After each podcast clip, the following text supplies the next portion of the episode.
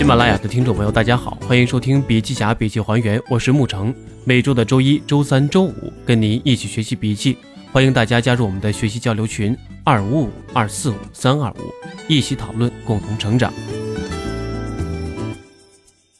公司哪些因素对培育创新有伤害？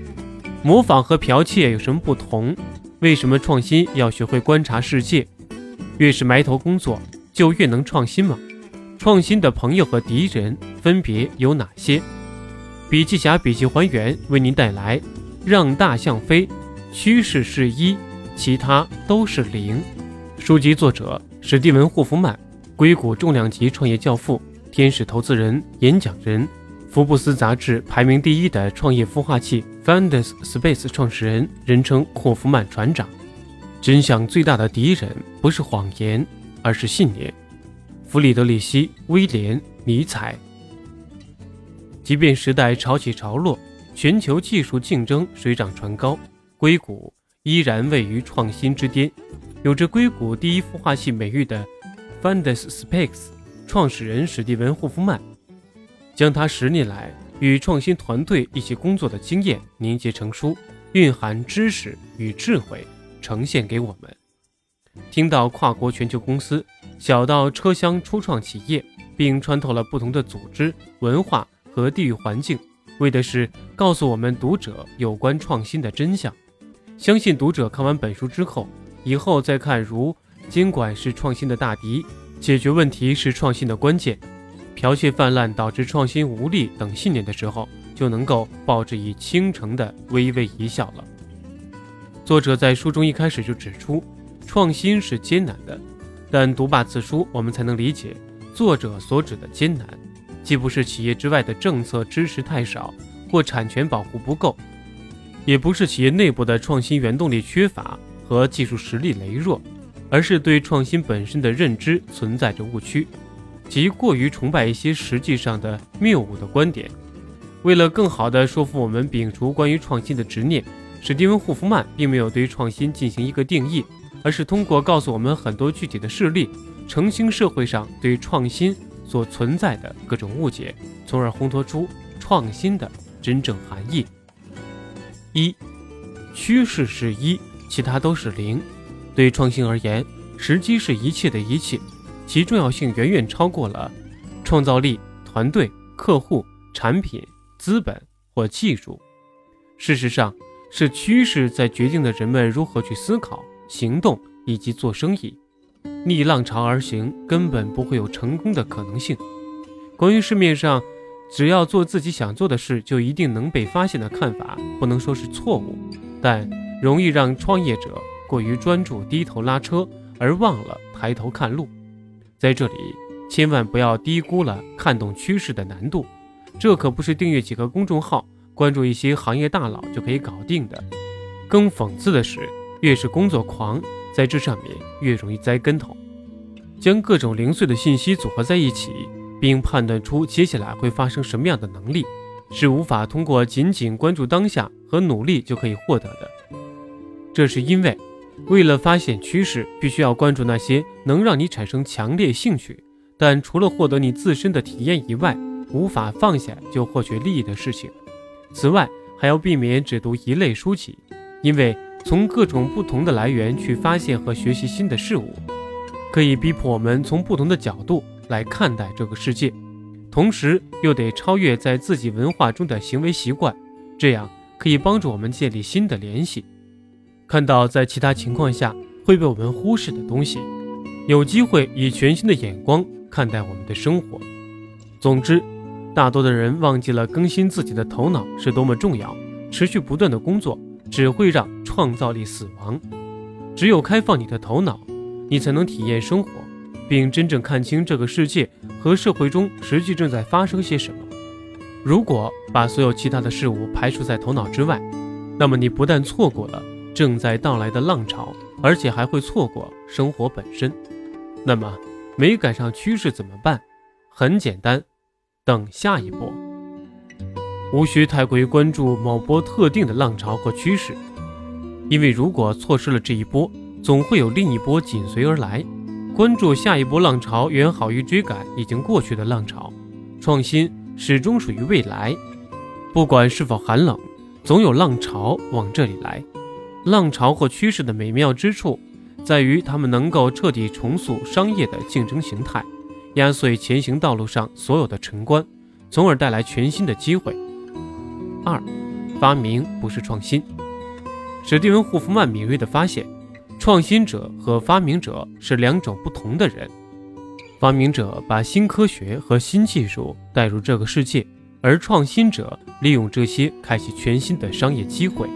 在创新者眼里，科技的发明不过是撬锁工具，客户需求才是藏宝箱，能窃取发明者所有的声誉，同时把各种要素聚集在一起，构想出该如何把产品推向市场的策略，才是真正创新者所要做的事情。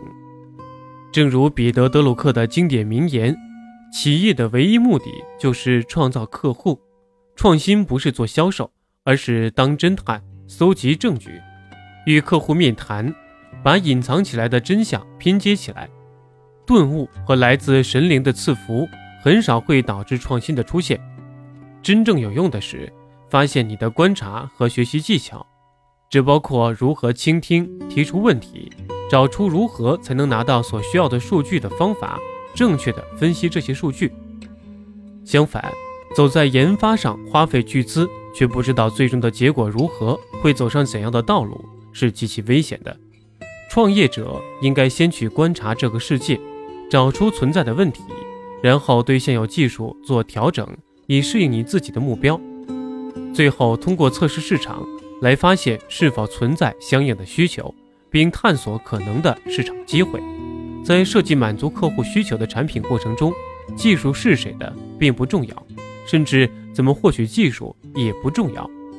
伏尔泰有云：“独创性只不过是明智的模仿。”毕加索也说：“巧匠模型，大师惬意。”伟大的创业者不仅仅模仿，还能把模仿下来的东西转换成自己的东西。模仿或抄袭实在是不可行的。才需要发明或创新，需要是发明之母。只要复制不再有效，原创之路自然开启。因此，对创新者而言，必须先清楚地理解真正的问题，而不是直接去生产解决方案。千万不要对没有人在乎的问题尝试进行解答、研究和探索。不要为根本不存在的客户制造商品。要从小处着手。维持简洁，从核心向外延伸，而不是相反。从一开始就将业务维持在一个小范围，而且只有在真正明白了客户需要什么的时候，才开始扩张。三，创新是一场权力游戏。从长期来讲，科技改变未来是真理，但身处在任何一个阶段中，团队建设与客户支持永远是创业者的头等大事。这两件事情都是政治。从团队角度，一方面，为了组织整体活力，不但每个人要全身心的投入，成员还应该具有不同的视野、想法和背景。机会主义者、领域专家、沟通者、讲故事的人、推进者、组织者和外来顾问。另一方面，为了创新的目标，又需要团队成员拧成一股绳。要让成功被视为集体努力的成果，在这样统合多元的张力下，不但需要接受失败，包括包容愚蠢的观点、低级的错误、独立的思想以及无谓的花销，还要对影响团结的行为进行处理，而获取巨大成果的压力又会葬送培育创意的能力。预测未来从根本上是不可能的事情，能做的只有谨慎、争辩和探讨。而从客户的角度，完完全全能够站在客户的立场上进行思考，是创新的精髓。个人的体验重于功能设计，于是问题再小也无法被忽视，尤其是当这个问题影响到客户对产品的整体感受时，就应该马上对此加以改正。而且每一个突然冒出来的烦恼，都是创新肥沃的土壤。用户的建议是创新的灵感来源。客户越沮丧，越是不可错过的机会。理解客户需求，做出人们想要的东西，要比商业模式重要的多。为此，创新者以及团队成员不得不尽早、尽可能频繁地与你的客户接触，在他们身上尝试一些东西，然后回来重新加工，接着再次走出去尝试其他的东西。而如果团队成员花了足够多的时间进行现场沟通，那么有些创意可能会自己冒出来。读一本书、参加会议或者组织研究。是无法带来这类知识的。总之，对团队和客户来说，新产品的本质是新思想，而让新思想能够成为大家所接受的关键，是要把他们打扮的对现有的秩序没有任何威胁，而且还要对所有的利益相关方强调新思想能够为他们带来好处。仅仅有一个伟大的创意是不够的，还必须让人们能够接受它，并为它争取相关的支持。这是一种政治游戏。四，不是马拉松，而是挖金子。本书所揭穿的创新神话远不止上述这些，比如关于创意与创新的关系。